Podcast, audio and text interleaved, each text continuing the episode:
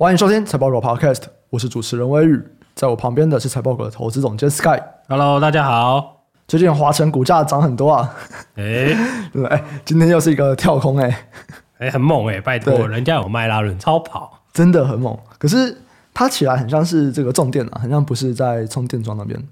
没有啊，我应该这样讲，就是充电桩那个是新闻啦，他不是接到什么麦拉伦超跑的充电桩，对啊，就是那一天新闻出来，它就涨停。哦，可是他带很多的重电，其他股票一起起来，那人家没有接到麦拉伦啊。啊，对，营收也不错啦，就是两个都有嘛。对啊，对啊，嗯，就我们两个都访谈，一个是子公司，一个是母公司。对，没错，就是华晨这间公司，它其实在做重电啊，就是在做台湾的一个电的运送啊，然后变压器啊，这个电箱这样子，然后它也有在做这个电动车的充电桩。所以，我们其实，在一百九十五集跟两百零三集，我们有请华晨的执行长来跟我们聊。那这两集分别就是在聊重电产业，还有充电桩这个市场。那大家有兴趣的话，都可以去听听看。最近还有一个蛮有趣的新闻啊，就是巴菲特在日本 聊了一下，说他为什么要卖台积电。哇，他说地缘政治，其实 哎，没想到他进来是因为地缘政治哎，因为这个东西，如果大家有记得，我们上一次我跟 Frank 在录。就是最新一季的美股经理人十三 F 解析，只是我们聊这件事情啊。当时我们不认为会是地缘政治，或者说它如果是地缘政治就有点可怕了。为什么？第一个是台湾的地缘政治风险，其实在过去十年，嗯，十年吗？不止。我们讲应该还是要讲民进党上台以后有变差一点点。没有啊，因为我不能这样说啊，就是这是我们最近的嘛。对，还有一个更前面的啊，你说佩洛西或什么吗？不是，还有飞弹危机啊，那一次也是一次啊。对，可是那个时候因为我们都就是大家太小了，哇，无感啊。对，应该说这个地缘政治风险其实它是一直都是这个样子的。对，那至少它不会是在一季以内大幅的转变。所以当时我们在聊的一件事情是说，哎，如果巴菲特当时觉得没有，现在觉得有这件事情。可能会是因为 Munger 的影响，但 Munger 跟中国是非常好的，所以他就现在也有可能是这样子啊。对，就他有可能会知道什么东西啊，然后让让巴菲特觉得说，哇，这个地缘政治风险突然变高或怎么样。就我其实还是不觉得说，哎，他上一季没有考量到地缘政治风险，然后这一季他突然发现说，哇，原来台积电有这个风险，我就不太可能会有这件事情发生。所以我比较会觉得说，他应该是知道了什么，会让他觉得，哦，这风险变高了。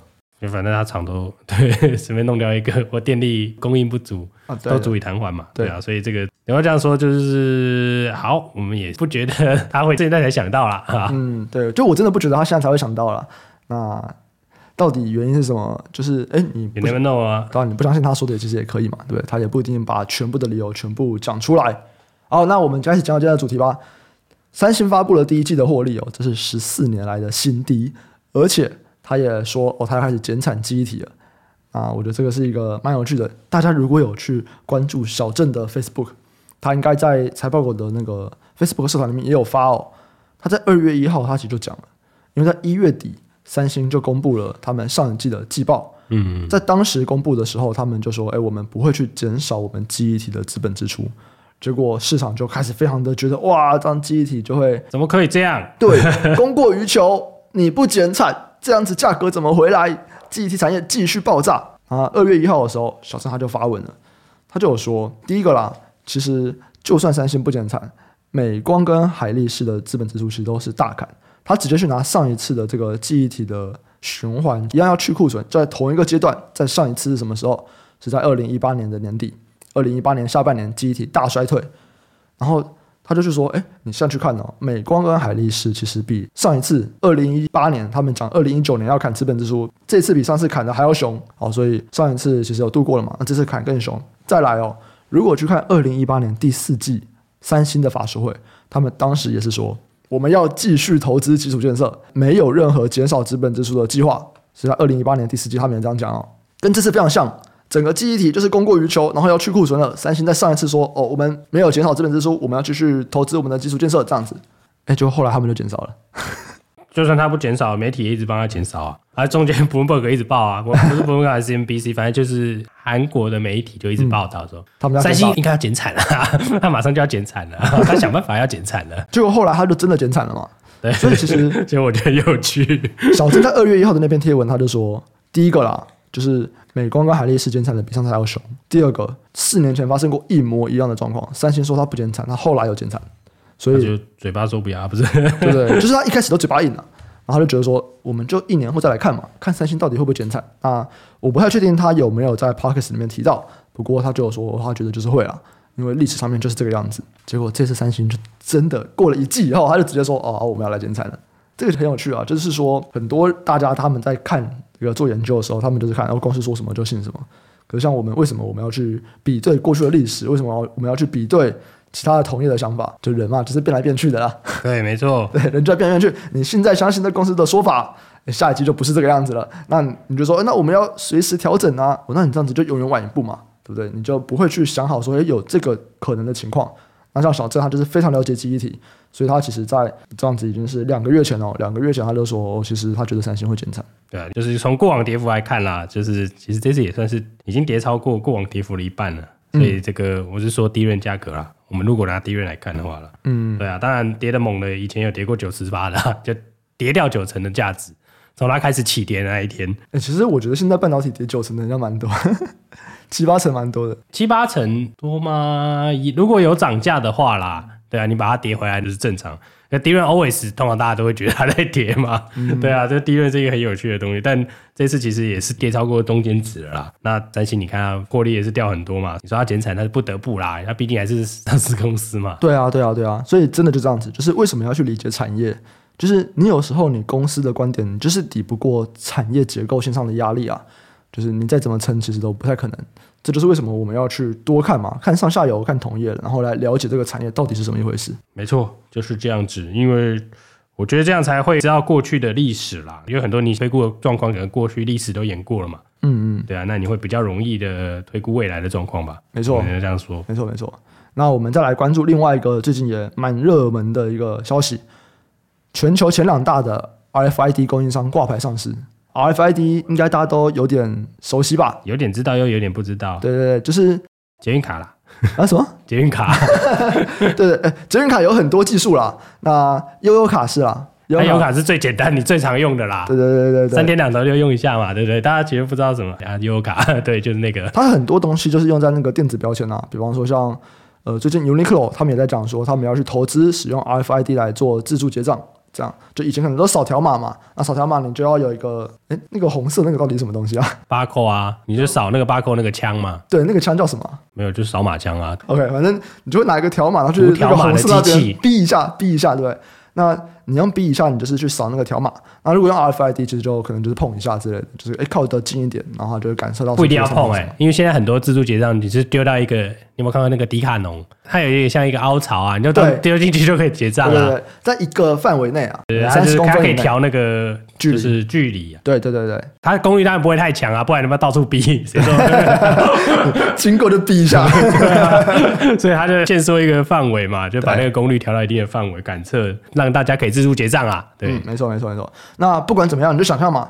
以迪卡侬的那个案例，我不知道他们去逛过迪卡侬。就迪卡侬真的就是，你把你要买的商品，就是放到一个凹槽里面，然后他就会知道这个商品是什么，然后就告诉你说多少钱。就是你不用去认真的去对准那个条码，那这样子其实就快很多。所以 RFID，当然它就是比这个 Barcode 来的容易使用。那为什么以前没有好好用呢？这个技术已经非常非常久了。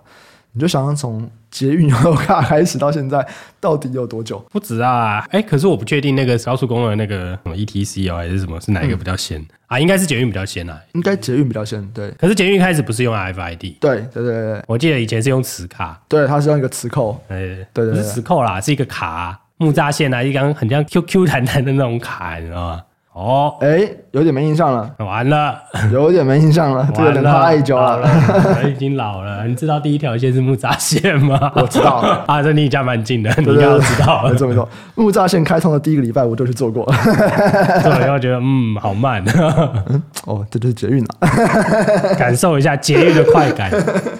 好，那现在啊，RFID 真的是一个非常非常久的技术了，那。这个技术当然就是越来越成熟，重点是什么？重点就是越来越便宜嘛。你要有便宜，你才有可能越来越多人使用。所以对大部分的服装品牌来说，诶，他们很多人哦就会说，诶，那我们要开始把 RFID 的东西用来做结账相关，或者是我们的库存管理、我们的物流追踪相关的技术，那都有排在他们二零二三或者是二零二四的这个议程当中。对，我觉得这很有趣的意思是说，诶，这我们其实是讲两个东西耶，嗯，因为其实扫条码这个东西啊，它其实是一个产业哦。嗯，它其实是公控的一个领域啦。那台湾有钱比较多啊，现在有应该还有两家公司在做这个、哦，就是读条码的这个机器哦、喔。嗯，那这个通常大家都用在就是很 hardcore 的场景啊。我问一下，刚刚我们有提到说有一种是扫 barcode 嘛，对，就是在 Seven 你去那个红色的那个 B 一下，另外一个是像 RFID 我们去读取这个资讯。对啊。做这两个通常会是同样的公司吗？不一样，目前是不一样。哦，不一样的公司，因为是不同技术嘛，对不对？对，一个是 IC 的技术啊，因为其实 RFID 算是 IC 的一种啊，嗯，它里面其实有一个 IC，只是很小。嗯、我不知道大家有没有看过那个，哦，现在很多都会魔改那个什么 Apple Watch 嘛，因为魔改 Apple Watch。Apple Watch 不是不能那个用悠游卡吗？对对对对对啊！大家都会把那那个晶片缝在，就会有人做那个表带啊。对对对对对，但是不是模板，我改了一种。这个我改了，这个你可以把它装在贝壳，我有看过有人装到贝壳的。对对对，可是这个东西其实就跟你把那个悠游卡那个晶片把它割下来，然后用这个胶带贴在你的表带上是一样的意思啊。哎，对，就是这样子。你不能讲这样，这样那个东西没有人要买啊。不是手工艺就是有价值嘛？可是它实际上就是这个样子啊。对啦，对啊，对，反正这里这也不算魔改，好，反正就是改装，好吧，就改装这样的东西。对，那你把那个东西割下，那个就是一个晶片啊。他那个做那个晶片的，哎，好像也蛮先进的嘞，好像二八纳米的哦，哦，用到二十八哦，哎，有一些用到二八，那真的是蛮先进的。我也是最近才知道，以前都没有关注这个产业。像你说嘛，它其实算是工控。比较偏公控啦，过去啦。可是你偏公控的东西用到二八，真的是很新的。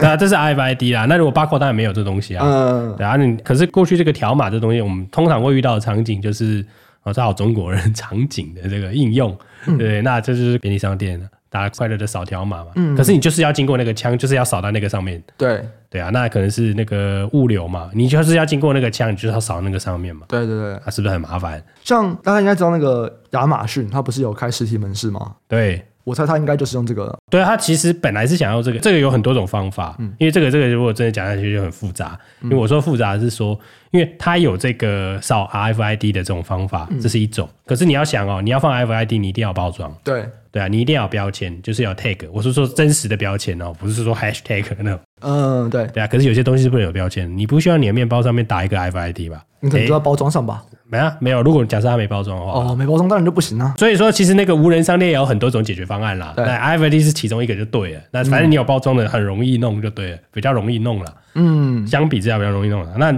你想刚刚提到的是说，那是不是点货就变得比较简单？因为每一个东西都会有一个 unique 的 RFID 嘛。对，RFID 其实是一串奇奇怪怪的东西，就很长。那有没有比 barcode 更长？我不确定啊，但应该是有啦。嗯，对啊，那反正。Anyway，就是它其实是可以比较方便你去做存货管理跟点货啦，它会加快你这一段的效率，因为以前你要先花时间找一下 barcode 在哪里，对，你要对准嘛，然后你最近在便利商店，你就看到它妈它扫不到，扫不到 就要输入嘛，对不对？因为有些包装它就是比较，它会有水，对，有水或者是凹凸不平，他就先把它拉直，然后去扫扫看，弄来弄去，然后哈不行就用暗的，对对对，它会扫不到，iPad 可能比较少这样的，应该说它读取比较容易啦，因为像我们大家去便利商店买东西，好不好？你看那边弄来弄去，大家那边排队嘛。对对对，他还读不到啊。对他那边扯一扯啊，拉一拉，他要先把它摊平，擦一擦，然后哎有水啊，那边弄啊，对啊，这其实很多啦。所以你就看到有时候大排长龙嘛。当然便利商店是还好啦。对对啊，那如果是点超多的货嘞，大仓库，对不对？嗯、假设啊十个十万个 SKU，然后每个有好多个东西，哇，那要怎么办？对不对？所以其实我们在看 RFID 的时候，它其实最早最早使用的都还是在比较大的仓储物流。对，因为在那边，你真的像你说的嘛，那个货真的是太多太多了。是，那你要用扫条码，要去每个人人工对准这件事情，其实他要花的时间会比。便利商店的这个，对啊，便利商店，你看嘛，他这样子弄一下，你后面就排一堆人啊。对啊，对啊，对啊。啊，对啊，他如果能每天要出一百倍的货，啊，你不就后面都排的都是货？对啊，对啊，对啊。只是后面可能排的是机器人，物流机器人在后面。不管怎么样，也是塞住了啦，就是会让你的这个效率不佳嘛。没错，没错。对啊，所以所以现在有一些的快递公司已经开始在采用这个东西，嗯、所以大家会觉得哇，这个好像要开始慢慢取代这个所谓的传统的 barcode 了。嗯，对啊，所以也是为什么大家对这种东西会哦，好像很棒，嗯嗯，对啊。可是台湾的这个，它也有很多奇，我们不能说奇怪，特殊的应用就对了，像是，对啊，它像是在那个像是什么尾桥哦什么，它比较多是在医疗里面的嘛。哦，嗯，对，因为其实台湾做 RFID 的之前就好几家有上市公司了，嗯，对啊，它其实有很多奇怪的应用，不能说奇怪啦，利基的应用，嗯，对它的那个利基的应用，就是反正就是会运用它的一些可能功耗啊，或者是什么电波比较少啊之类的这种类似这样的概念的东西啦，对，去使用它，去管理这样终端的产品就对了。它反正就是一种管理的东西，反正就是一个 tag，它就是一个标签，然后我们大众能够知道，哎，这个标签它现在在哪里啊？被使用过几次啊？可以记录一些资料这样子。没错，没错，对。对，那只是因为最近刚好永道 KY 挂牌上市啊，嗯、所以这个，哦、对，因为它本益比非常高，所以就整个就是，哎，这也是一种族群效应，对标，直接就对标它了，对不对？你标一百块啊，不会没不会中啊，是 跟前面讲的这个华晨迈拉伦是一样的，对对对，我们要直接对标迈拉伦没有问题，舞台而已，啊，没有舞台，我就是看他写的啦，嗯、对啊，那跟那个没有关系，那就是说他的技术有道了，我们可以只能这样说，嗯，对。好，那我这边先修正一个，因为我突然想到，亚马逊那个 Amazon Go 它不是用 RFID 啊，它是用影像去智慧辨识，它是人工智慧来判断说这个消费者他有没有把这个东西拿起来，拿起来以后他是放回去呢，还是他放到自己篮子里面？嗯，所以对，它是用影像去做人工智慧的辨识，而不是用 RFID。这个台湾人很多人做，这那个什么，嗯、之前去工业电脑展，那很多 Kiosk 有展这个啊。对对对，只是他坐在面包架上面，所以我刚才会讲面包，嗯，因为面包不能包嘛。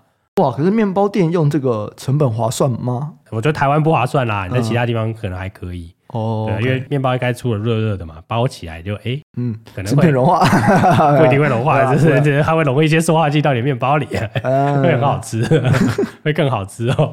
其实我们像这集还没有上啦，不过我们有访谈那个五五六八八的执行长，嗯，那其实他有提到嘛，他们在洗衣服的时候，有一些企业如果这些像制服相关的，哦，其实他们也都有嵌入那个 RFID。然后可以去知道说，哇，那这件衣服洗了几次，然后洗几次可能要换这样子。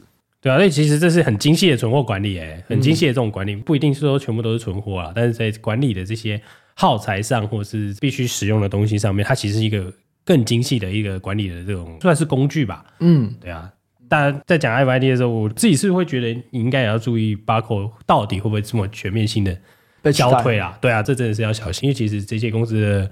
呃，它竞争力在衰退，但是呃，有没有这么快？那衰退的幅度会不会这么大？会不会很大？这个是大家需要去注意的啦。因为其实 RFID，你说他们是一个新讲的风潮吗？不是，RFID 已经好几波了，没错，没错，好几波哦。这个东西跟那个电子纸、电子标签是一样的哦。对，就是有一波它会起来，但。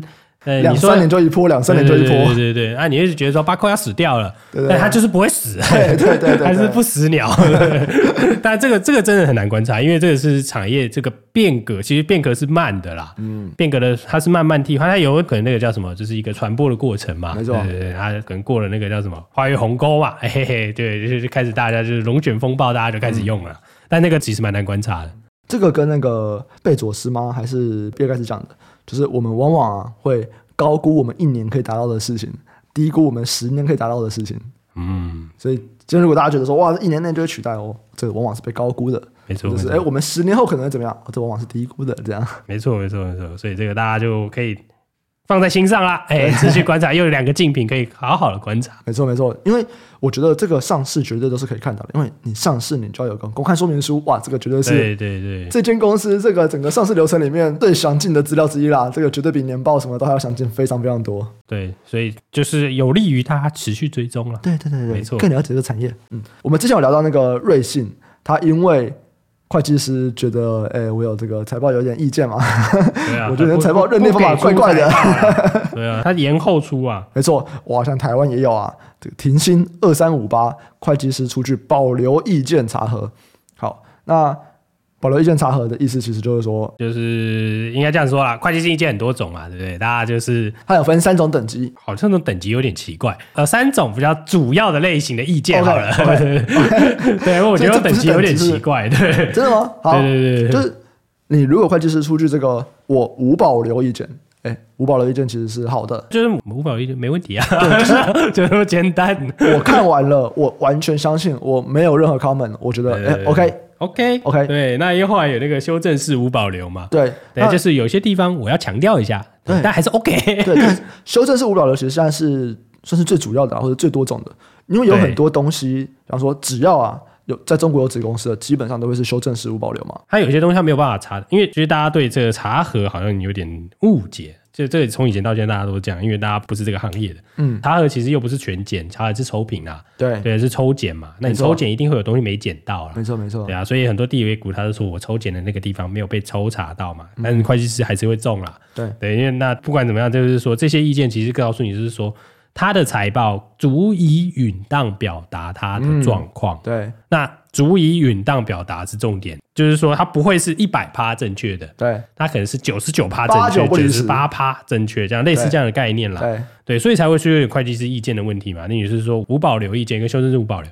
就是一样啦，就是说他的财报是可以看的，对，OK，你可以相信，可以相信啊，你可以相信，对对对。可是今天这个庭先是保留意见，对啊，那其实保留意见每一季都很多人有啦。其实会计的这个查核这个是有改过的。嗯，像以前我们都会讲半年报跟年报嘛，没错，对对对，但在这个其实是错误的讲法，因为这个世界上现在没有半年报，没错，现在已经没有了。对，但是以前的规定是说，你半年报跟年报是要查核，对，然后第一季跟第三季季报是合阅啊。什么叫合阅？合阅就是看一看啊，没有。哎，我觉得对啦，因为其实合阅就是说，你给我数字，我看数字对不对得起来，对我算一算嘛，根据我精密的计算，对你这个数字，比方说你的这个。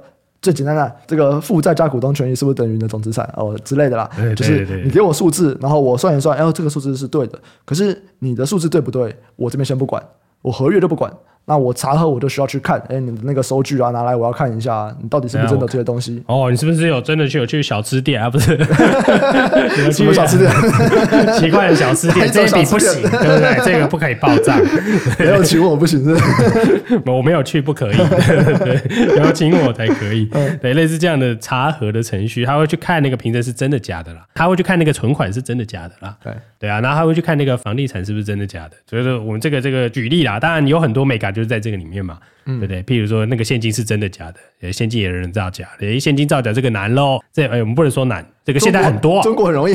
哦、中国这个厉害了，中国这之前遇过假的银行啊，呃，函证是假的，哎，他就跟你说我们这边有这个钱哦，没有，那个是造假公司开的银行，超厉害的。你可以花钱去买，说你银行有多少存款的收据。哎，对，这个也 OK，这一招也有，好不好？以前的老招就是应收账款或是存货里面有鬼。对，这个已经落伍了。对，现在连你可能那个账上的账面资产、固定资产都有可能是假的。那当然，这个就牵扯到诈骗的那个环节啦，就是说财报造假、财报舞弊啦。对啊，那我们今天讲的这个，这其实说保留意见是什么？就其实是说说你的财报啦，他会觉得说你有没有办法影响这个，会影响，就是不是不足以允当表达啦？对对对对，你如果不足以允当表达，会是否定的，因为其实是有否定意见的。OK。对，那他保留意见就是说，他对这个东西他是不是有把握，然后影响会不会到全部就对了。对，你刚刚有提到嘛，其实呃，像中国那边，我们过去知道有一些人是银行账户的数字可以买，那这个就是你现金那边他觉得哦，你的现金真的对吗？我不太确定。那以停薪来讲，他这边讲的是存货啊，因为停薪的存货其实占了他们总资产四十二趴，哇，你就想四成哦，四成是这个存货，总共多少钱？总共现在是十六亿，他们最新一季的这个财报是十六亿。可是里面这个会计师他只有说有两亿啊，会计师没有办法去实体盘点，所以我其实不知道你到底是不是有这两亿的存货。没错，那如果你是保留意见，就是它是重大的，但不是很广泛的，就是说它有一些东西是对的，但有些东西不对。对。但你对于会计师来说，哇靠，你这个可能六成对，四成不对，或者是。像刚刚停薪的例子，就有点像是这样概念嘛。你资产有六成是对的，嗯、但是四成不对。对，那你对会计师来说，他会觉得说，哎，这样子我可能对这一部分有所保留哦。可是我觉得这件事情也是蛮有趣的哦，因为你看哦，会计师有说嘛，我其实是对其中两亿的存货，我没有办法盘点，我不知道你这个存货到底在不在。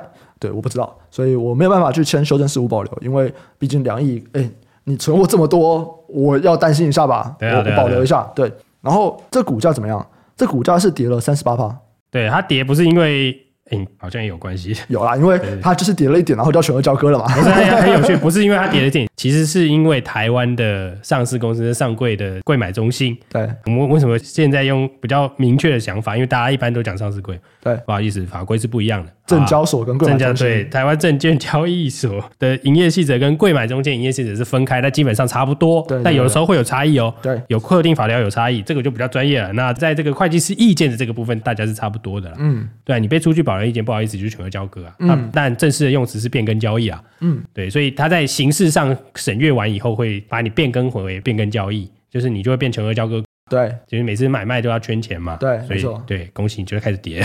然后它跌了三十八趴，可是我们实际去看说这个影响怎么样？刚刚听起来哦，存货占四成，哇，很多嘛，对不对？可是它不是啊，存货十六亿里面只有两亿，它是觉得有问题的。那这样子到底是几趴？所以以这份报告来说，会计师认为，哎，我没有办法盘点，我不知道你到底有没有在的这个存货。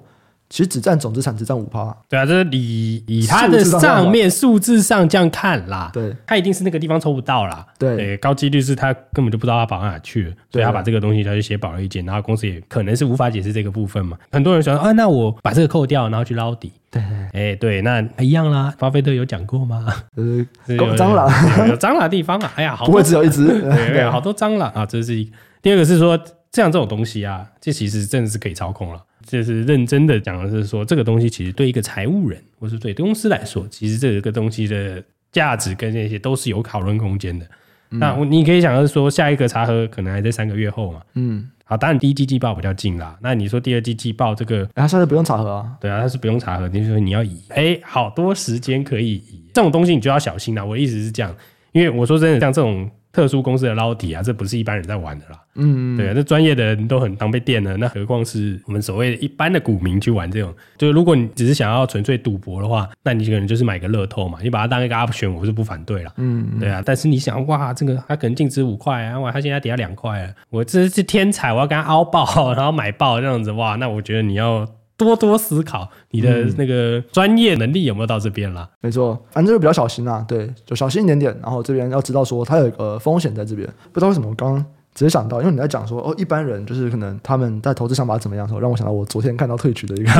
哎，昨天那个其实很很好看 呢。我后来有看一下，我来解释一下。反正我昨天就是比较晚到家了，我大概十一点到家。然后我有时候我会看退取，就是那个直播直播平台，对，直播平台。就是首页哦，他有在推荐我一个频道，是在讲股票的。对，因为其实很多实况组就是女生嘛，就是女实况组这样子，所以那个频道也是一个女实况组的频道。可是，在那个频道上面，他看起来是一个中年发福的投顾老师。他就是投顾老师，因为我查了一下，我不知道他是谁。反正就是在解盘，他就跟电视解盘一样。然后我就很好奇，我想说，哎，你在 Twitch 上面解盘，是不是应该会跟电视的投顾解盘会不太一样呢？讲的东西会不太一样，一模一样，不是吧？然后我点进去看，我只看了大概二十秒啊，这段非常经典的话。